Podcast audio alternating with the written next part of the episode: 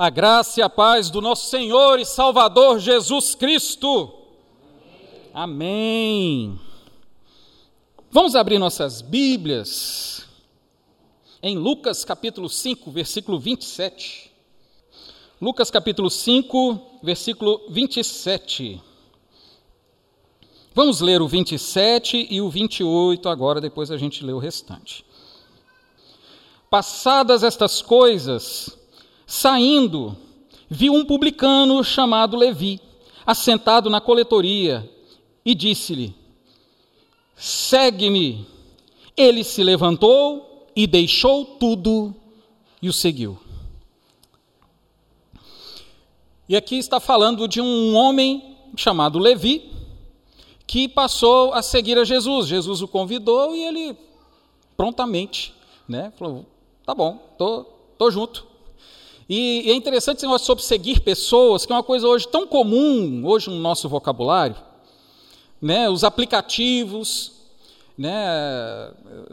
que a gente mais usa hoje, usam essa linguagem, ser seguidor. Uma pessoa importante hoje, o que é? Uma pessoa que tem muitos seguidores. Né? Um político hoje é muito importante ele ter muitos seguidores nas redes sociais. Ele usa isso como argumento, as pessoas usam isso como negócio. Né? Elas chegam lá no seu comércio e falam assim: Fulano, eu queria comprar isso aqui, mas é o seguinte: eu tenho tantos milhões de seguidores, você não quer me patrocinar, não? E, usam isso como negócio de troca. E é interessante também quando a gente lembra que antigamente a gente não tinha GPS. Para a, a, a moçada aí, né, a gente viveu num mundo sem GPS. Se você não sabe, a gente viajava sem GPS, né? A meninada fica assim, sério? Sério? GPS é uma coisa assim da agora. E no celular mais ainda. E antigamente, a gente, quando a gente ia viajar, vocês lembram como é que a gente fazia? Um sabia o caminho. Ia para uma fazenda, um sabia. É, tinha um mapa quatro rodas também, né? Muito bom. É, eu usei muito, gente, que coisa terrível, né? Vivemos bons tempos, viu? Então, mas como é que a gente fazia quando tinha que pôr uma chácara todo mundo junto? Ó, oh, eu tô naquele gol branco. Siga o gol branco. Você começa a viagem, gol branco é o que mais tem aqui em Goiás. E logo você está seguindo o gol branco. Você vai para outro lugar. Era uma dificuldade tremenda. Né? E, e a gente, hoje a gente tem muitas facilidades da gente seguir alguém e às vezes você pode seguir uma ideologia, você pode seguir uma filosofia, você pode seguir o seu pai, o exemplo de vida dele, você pode seguir um livro. Muitos adolescentes, eles seguem séries de TV, fazem até cosplay, vestem a roupa daquele filme, eles se juntam todos fantasiados com aquela roupa, porque eles são seguidores daquela trilogia, por exemplo. Isto, isso hoje, então, é uma linguagem muito comum para todos nós. Mas, como nós lemos aqui na Bíblia, Jesus também já falava isso. Porque eles era comum, apareciam vários profetas, vários homens falando coisas a respeito de Deus. E ele tinha os seus seguidores. Pareciam alguns absurdos, mas também tinham alguns seguidores. Lembrando os irmãos que em Brasília mora o Henrique Cristo e que ele também tem seguidores. Então é muito comum as pessoas sentirem esse desejo de seguir alguém. Eu acho que esse que foi a sacada hoje da mídia, das redes sociais, essa necessidade de você tem que seguir alguém.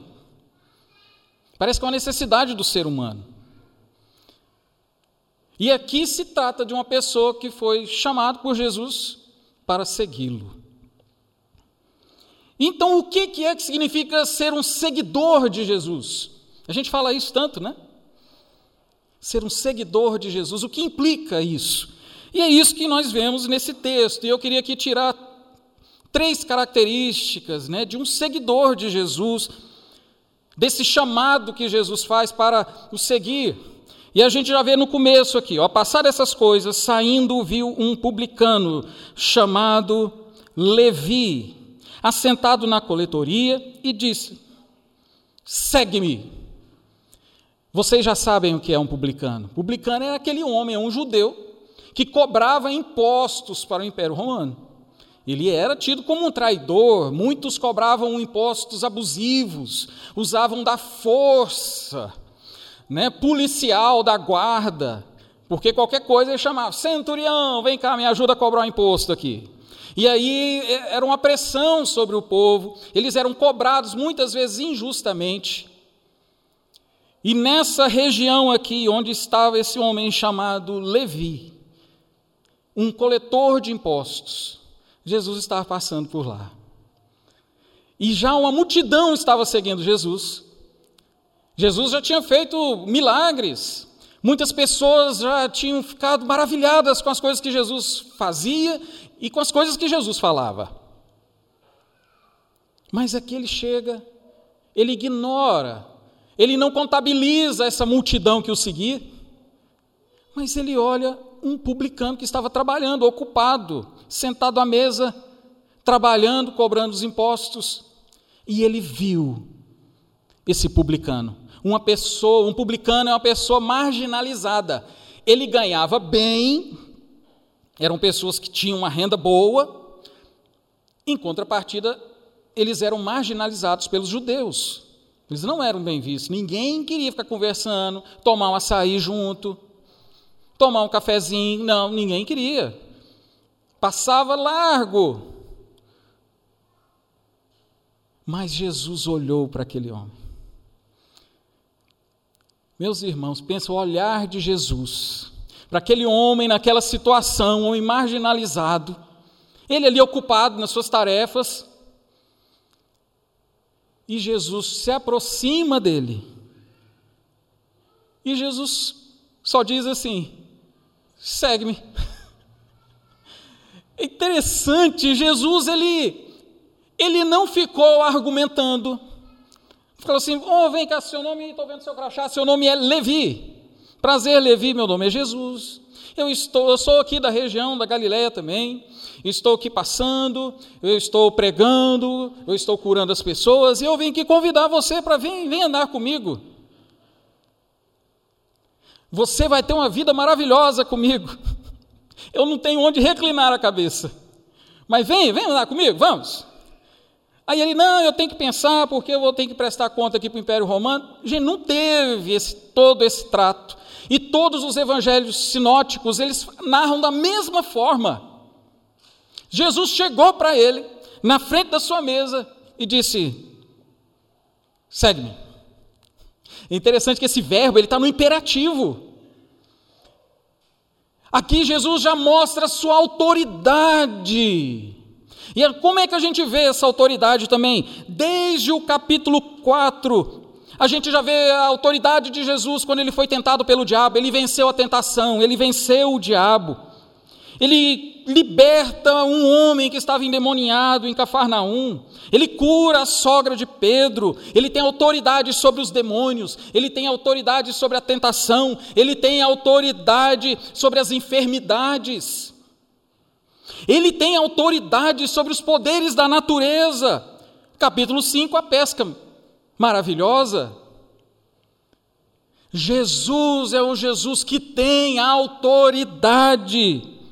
Louvado seja o Senhor Jesus. Por isso que ele chega para aquele homem, que ele estava ali ocupado e fala: "Segue-me". E ele fala com autoridade fala com amor, com graça, mas com autoridade. Tanto que a reação daquele homem não poderia ser diferente. Ele obedeceu a Jesus. E onde mais nós podemos encontrar essa autoridade de Jesus? Porque Ele é o bom pastor.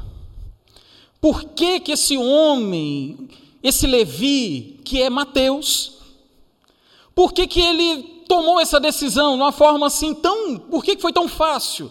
Por que, que ele tomou essa decisão assim tão prontamente, ouvindo as palavras de Jesus? Siga-me. E ele foi e seguiu a Jesus. Por que ele tomou essa decisão? Lá No Evangelho de João, capítulo 10, diz que João, que Jesus, ele é o bom pastor. O texto diz assim: Eu sou o bom pastor, conheço as minhas ovelhas, e elas me conhecem, assim como o Pai me conhece e eu conheço o Pai. Eu dou a minha vida pelas ovelhas. Tenho outras ovelhas que não estão neste aprisco é necessário que eu as conduza também. Elas ouvirão a minha voz, e haverá um só rebanho e um só pastor. Sabe por que, que aquele homem respondeu tão prontamente ao chamado de Jesus? Porque ele era ovelha de Jesus. E quando ele ouviu a voz do seu pastor, ele não teve outra atitude a não ser largar tudo e seguir a Jesus. Por que, que eu estou falando isso, da, dessa importância de que seguir a Cristo é importante ser chamado por Ele? Porque hoje nós vivemos num, num contexto onde as pessoas querem servir a um Cristo, mas um Cristo que elas querem construir para poder seguir é algo delivery, assim, ela tem que escolher as características de um Jesus para ela poder seguir. Porque se for diferente disso, aí ela não quer.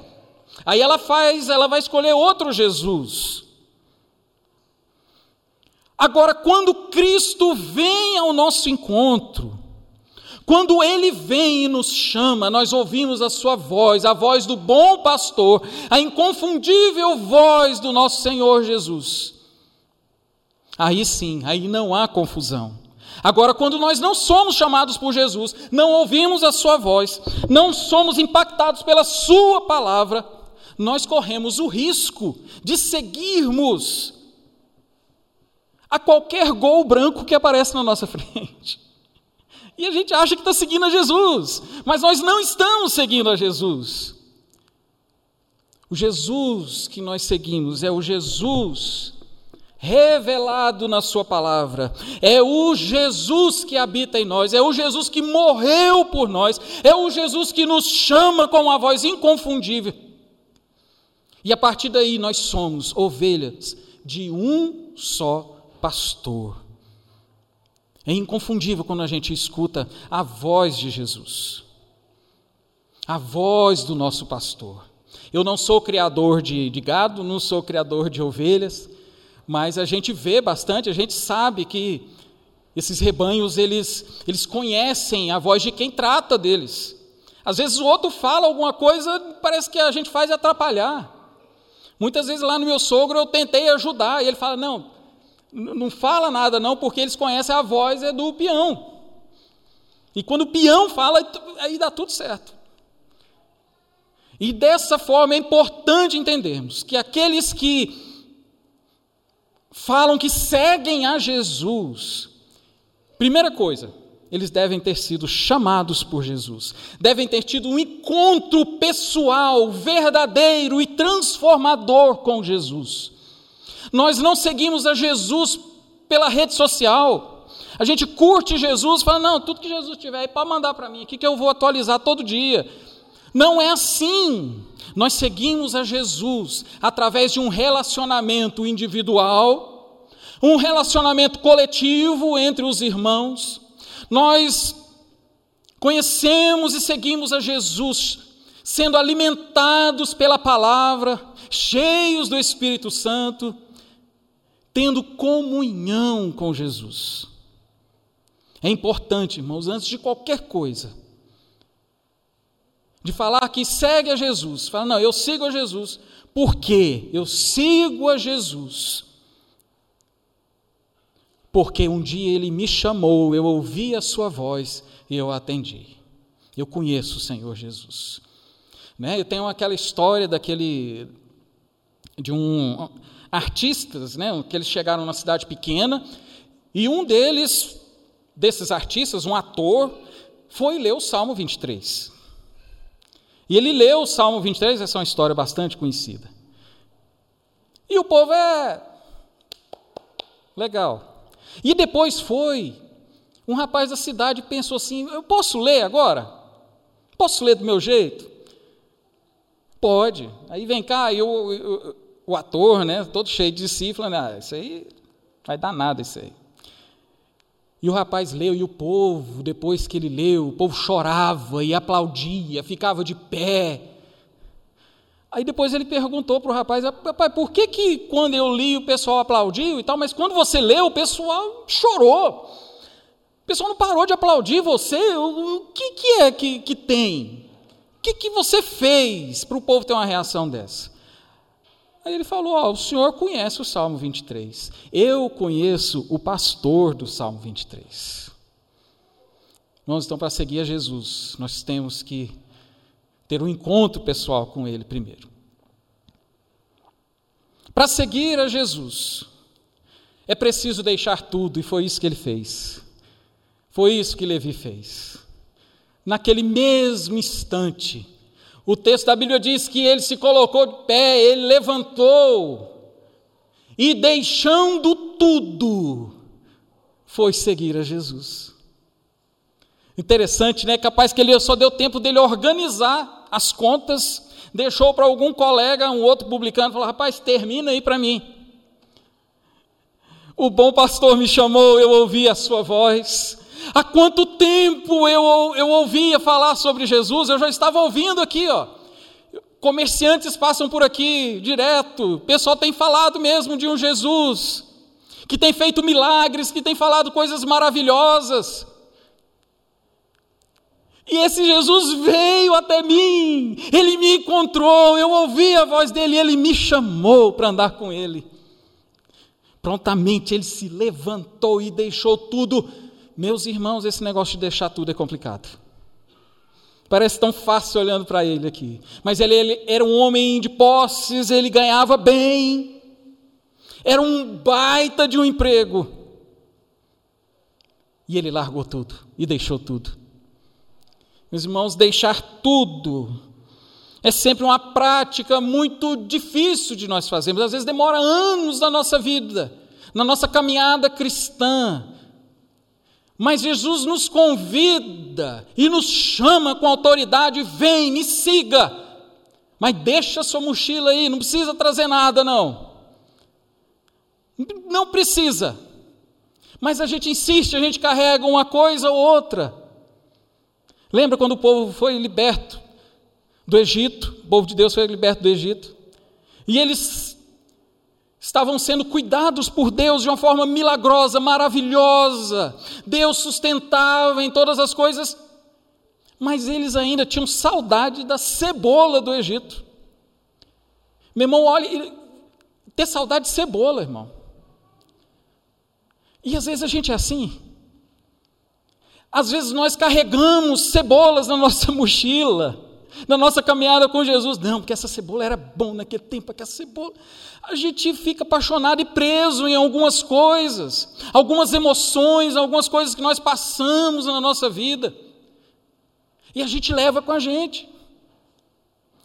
Mas para seguirmos a Jesus, a primeira coisa, nós devemos ser chamados por Ele. E a segunda coisa, nós devemos deixar tudo para trás. Isso não é fácil de fazer. Pense agora se você precisar de se mudar nessa semana, mas a casa que você vai não cabe tudo que você tem. É difícil. Tem gente que é mais desprendido, mas para outros é difícil. Não, isso aqui minha mãe que me deu. Isso aqui eu ganhei no aniversário do nosso casamento. A gente fica preso a essas coisas, a objetos, a memórias, a sentimentos, a emoções, e a gente quer carregar isso tudo com a gente. Será por que que às vezes Jesus não chega para a gente e fala assim, ó, vinde a mim, vós que estáis cansados e sobrecarregados, porque eu vou trazer descanso para vocês. O que, que é sobrecarregado? É carregar um fardo que não é seu, não era para você estar tá carregando isso mas a gente insiste em carregar. Eu fui uma vez pastoreado pela Sara Vieira. Eu estava passando uma crise muito grande no seminário, com dificuldades, muitas coisas para fazer, muitas atividades, e ela mandou uma mensagem para mim e fala assim: ó, lembra que Jesus está falando isso para você. Vai até Ele, porque Ele vai te dar descanso. Você está carregando coisas que você não precisa carregar. E isso tem aprendido. Mas nós insistimos em carregar tantas coisas que deixam o nosso ombro pesado, carregado. A nossa viagem com Jesus vai ficando tão difícil. Mas não é por causa de Jesus. É porque a gente está levando tanta coisa que não precisava. Mas aqui Levi não, ele levou, abandonou tudo, deixou tudo para trás.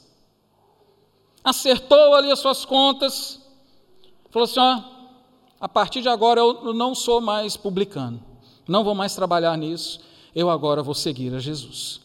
Né? Tem um comentarista que ele acha, ele acha até assim, mais complicada a situação dele, porque ele está deixando um emprego muito importante, muitas pessoas gostariam de estar no lugar dele, é diferente dos pescadores, dos outros discípulos pescadores, que eles poderiam voltar a pescar, está com fome, está precisando de alguma coisa, volta a pescar, agora o caso de Levi não porque ele não era muito querido pela sociedade.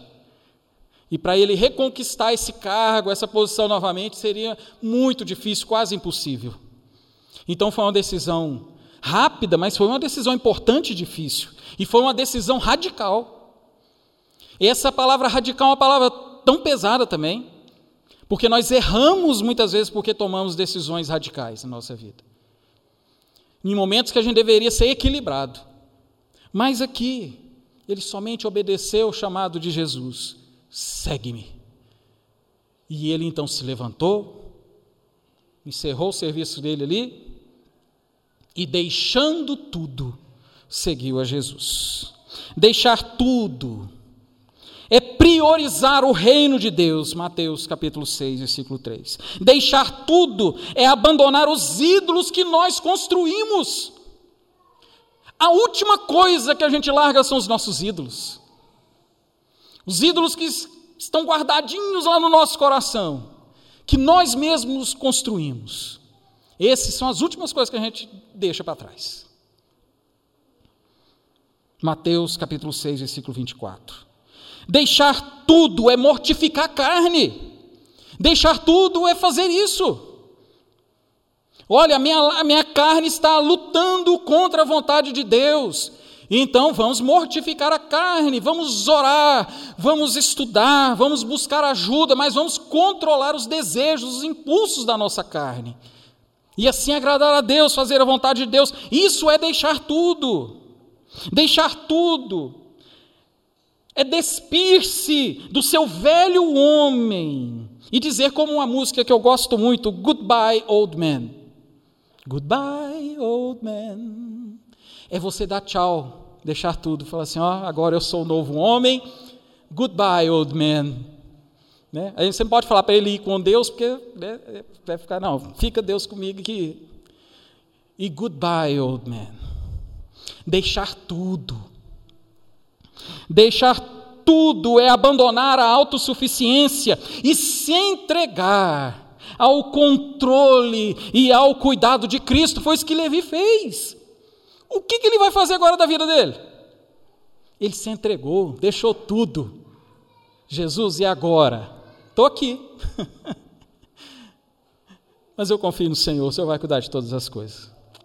E foi. Deixar tudo é organizar, reorganizar né, os nossos valores aquilo que a gente considera como prioridade ou não, aquilo que a gente coloca na, nas categorias de valor na nossa vida. Deixar tudo, às vezes, não é deixar as coisas boas que Deus dá para nós. Alguns podem pensar, então vou largar minha esposa, vou deixar tudo? Não, peraí, não é assim. Deixar tudo significa deixar Deus organizar as nossas prioridades segundo a palavra dele. Minha família é prioridade. Tra trabalhar e servir a Deus na igreja, isso é prioridade para mim. E aí é rearranjar a nossa vida e os nossos valores são mudados quando nós deixamos tudo. Agora, por que, que esse homem deixou então, de uma forma tão fácil, já que ele estava tomando uma decisão tão arriscada, uma decisão perigosa de abandonar tudo e seguir um homem que ele estava conhecendo ali agora pessoalmente. Em Mateus capítulo 13, versículo 44, Jesus conta uma parábola. E ela diz assim: O reino dos céus é semelhante a um tesouro oculto no campo, o qual certo homem, tendo achado, escondeu. Ele estava trabalhando naquele campo que não era dele, e ele achou um tesouro de muito valor. Aí o que, que ele fez? Ele tampou, guardou, opa, mocosou, né? se você não conhece esse verbo, é, é esconder, ocultar.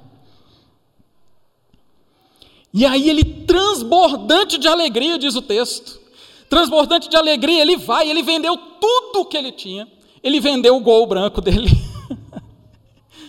Ele vendeu a casa dele, ele vendeu a moto velhinha dele, ele juntou tudo que ele pôde. Ele foi lá e comprou aquele campo para ele. A tudo aquilo que ele tinha não tinha valor para ele mais. Tudo que ele possuía, aquilo não representava mais nada para ele, porque ele encontrou um tesouro de um valor incalculável. E ele vendeu tudo e comprou aquela terra. E ali ele pôde desfrutar daquele tesouro. Irmãos, Levi, quando encontrou Jesus, de alguma forma subjetiva para a ação do Espírito Santo, aquilo que ele já havia ouvido falar a respeito de Jesus, quando Jesus veio ao encontro dele, ele deve ter pensado: esse aqui é o tesouro mais valioso que existe, eu posso largar tudo que eu tenho para seguir a Jesus. Agora, as crianças que estão me ouvindo aqui com muita atenção, parabéns para vocês. Tem um menininho que uma vez ele queria cantar na igreja, só que ele estava muito mal arrumado, segundo a minha esposa, como eu estou hoje. Aqui. Ela falou: Você veio com essa camisa. E ele e veio aquela criancinha para o pastor e falou assim: Pastor, eu queria cantar um hino. Aí o pastor olhou para aquele menino mal arrumado e falou assim: Meu menino, favor, vai, né? Vamos pensar no outro dia para você cantar. E o menino voltou, pastor, mas eu quero cantar um hino. E aquele pastor, várias vezes, aquele menino pedindo, tá bom, está acabando o culto mesmo, vem cá. vem cá cantar então, vem cá. Aí foi aquele menino, todo mal arrumado, foi lá cantar e ele cantou assim: Cristo é tudo para mim, Cristo é tudo para mim. Ele é o tesouro que eu tenho guardado em meu peito, Ele é tudo para mim. Ele é o tesouro que eu tenho guardado em meu peito, Ele é tudo para mim. Vamos cantar? Cristo é tudo para mim.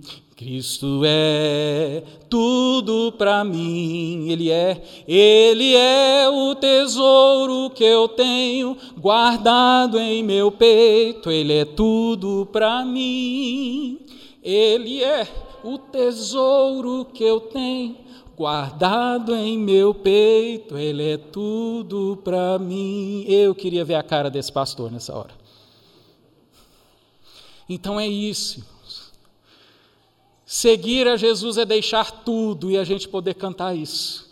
Por que, que você deixou tudo para seguir Jesus? Porque agora Ele é tudo para mim. Ele é o tesouro mais valioso que existe. E eu não largo meu Jesus por nada. Amém.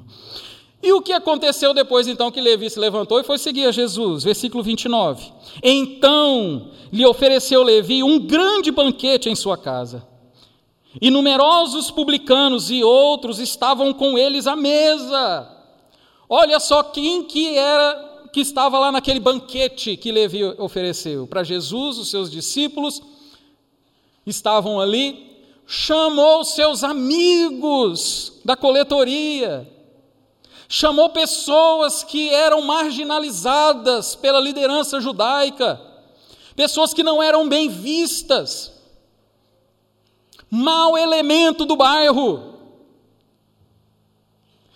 Eles estavam nesse banquete que Levi preparou.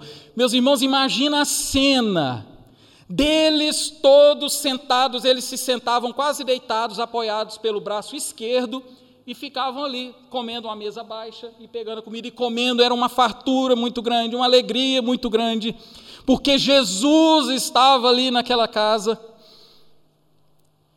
E imagine agora os fariseus e os escribas do lado de fora olhando pela janela, tentando espiar, erguendo a cabeça para ver se via o que estava acontecendo lá dentro, e eles escandalizados e eles chegaram para os discípulos de Jesus e falaram: Como que vocês estão fazendo isso? Vocês estão comendo e bebendo com publicanos e pecadores. Olha o que vocês estão fazendo. Que absurdo um negócio desse. E o povo lá dentro, ó, comendo aquela festa, aquela alegria, ouvindo Jesus falar. E os legalistas do lado de fora. do lado de fora do banquete e olhando meus irmãos, Jesus ficou sabendo desse burburinho, que eles estavam murmurando, e Jesus então foi até eles e deu uma resposta. Olha só o que, que Jesus respondeu.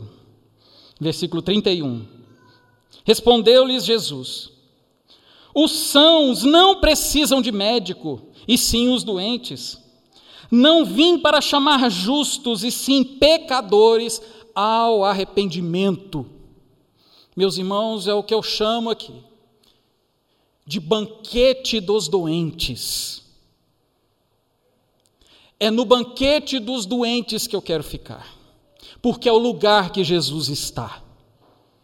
Jesus não estava com os fariseus e com os escribas, mas Jesus estava com os publicanos e com os pecadores. Pessoas indignas, pecadores? Sim, a Bíblia fala que todos são pecadores, inclusive o fariseu e o escriba, que estavam murmurando. Mas eles não entendem porque eles entendem que eles são justos, que eles são pessoas boas, que elas não precisam do perdão de Deus, que elas são pessoas sãs e sadias, que elas não precisam da cura que é Jesus. E aqui Jesus explica para eles o propósito dele. Falei, pois é, eu estou aqui nesse banquete de pessoas pecadoras e doentes, mas eu vim foi para eles, eu vim foi para curá-los, eu vim para estar com eles. É esse o lugar que Jesus está. Então, para nós seguirmos a Jesus, seguir a Jesus, é ser chamado por Jesus, seguir a Jesus, é abandonar tudo por causa de Jesus. E seguir a, Deus, e seguir a Jesus é estar no banquete dos doentes. Meus irmãos, isso aqui é uma palavra de graça tão grande. Pensa um banquete, Jesus nesse lugar, e ele convidou a mim e convidou a você chamou a mim e a você para participar desse banquete. Banquete de pessoas doentes, enfermas emocionalmente, espiritualmente. Pecadores, sim, idólatras. Foram essas pessoas que Jesus chamou. E eu agradeço a Deus porque Ele me chamou para esse banquete, por fazer parte desse banquete dos doentes, porque eu sou doente. E eu fico muito feliz de entender a graça de Deus nisso tudo. E de que Ele ainda faz esse convite. Essa é a mesa que Ele oferece. Mesa de pecadores, pessoas que precisam da graça de Deus, pessoas que não se consideram justas, pessoas que não se consideram as melhores do que as outras. É justamente esse lugar que Jesus está. E são justamente essas pessoas que Jesus está convidando para sentar com Ele à mesa. Agora, porque Jesus quer sentar somente por sentar? Porque Ele acha agradável ficar no meio de publicanos e de pecadores? Não. Não vim para chamar justos, e sim pecadores ao arrependimento. É uma mesa onde ninguém se considera digno de estar lá a alegria é imensa, porque quem está lá nesse lugar sabe que não merece estar lá. Mas está com o coração arrependido, está aprendendo com Jesus, recebe o perdão de Jesus, mas Jesus nos convida para o arrependimento.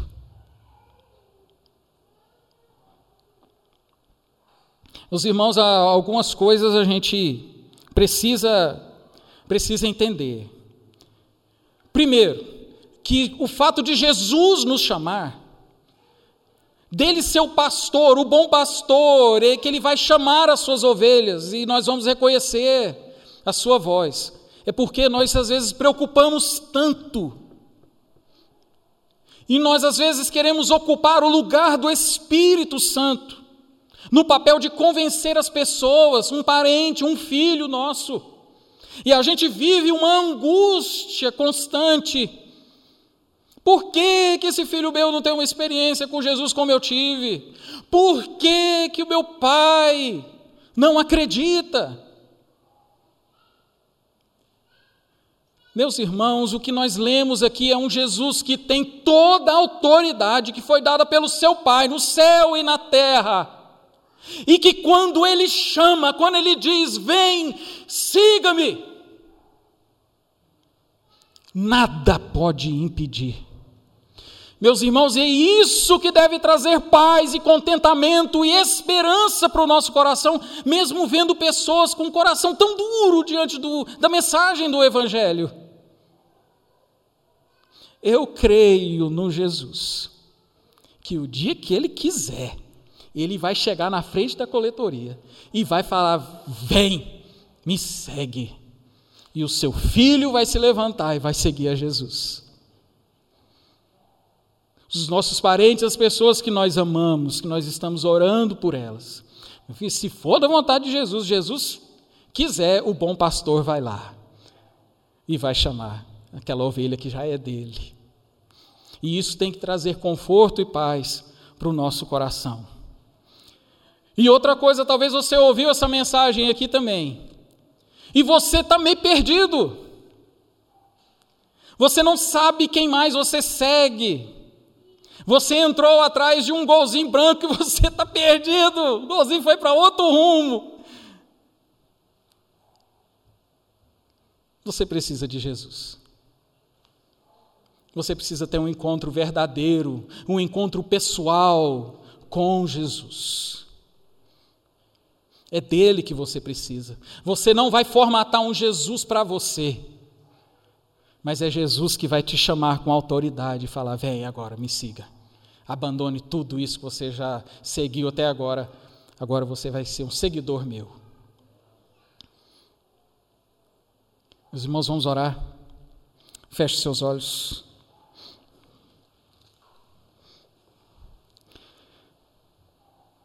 Senhor Deus, obrigado por tua palavra. Um relato, uma narrativa tão simples, mas que mostra o poder que o Senhor tem para comunicar o Evangelho, o poder que o Senhor tem para vocacionar e chamar aqueles que são seus. E obrigado, ó Deus, porque o Senhor fez isso conosco. Obrigado, ó Deus, porque nós fazemos parte da turma dos doentes, nós fazemos parte da turma dos pecadores. E o Senhor veio e nos encontrou, o Senhor veio e derramou da sua graça sobre nós, nos chamou para banquetear contigo, e ali o Senhor nos alimenta, ali o Senhor nos alegra, ali o Senhor nos dá direção, e o Senhor nos chama agora para caminhar contigo. Senhor Deus, nos perdoe, porque muitas vezes somos teimosos em andar, em seguir o Senhor conforme o Senhor quer. Mas faça, ó Deus, a tua obra em nós. Sara, Senhor Deus, as nossas enfermidades, aquelas coisas que nós carregamos que não pertencem ao Senhor, aquelas coisas que estão só pesando, embaraçando o nosso caminhar contigo. Ó Deus, tenha misericórdia, dar-nos fé, Dá-nos a força que precisamos, ó Deus, para poder abandonar de uma forma definitiva essas coisas, seja a idolatria, seja, Senhor Deus, qualquer outra coisa. Deus nos ajude. Só o Senhor pode nos ajudar. Em nome de Jesus. Amém. Amém.